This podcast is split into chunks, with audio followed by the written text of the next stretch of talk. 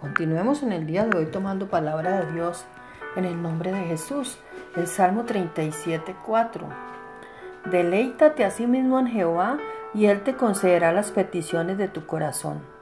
David nos llama a deleitarnos en el Señor y a entregarle todo lo que tenemos y hacemos, y hacemos tu camino. Pero, ¿cómo hacemos esto? Deleitarse significa experimentar gran, gran placer y gozarse en la persona de alguien. Esto sucede únicamente cuando conocemos muy bien a esa persona.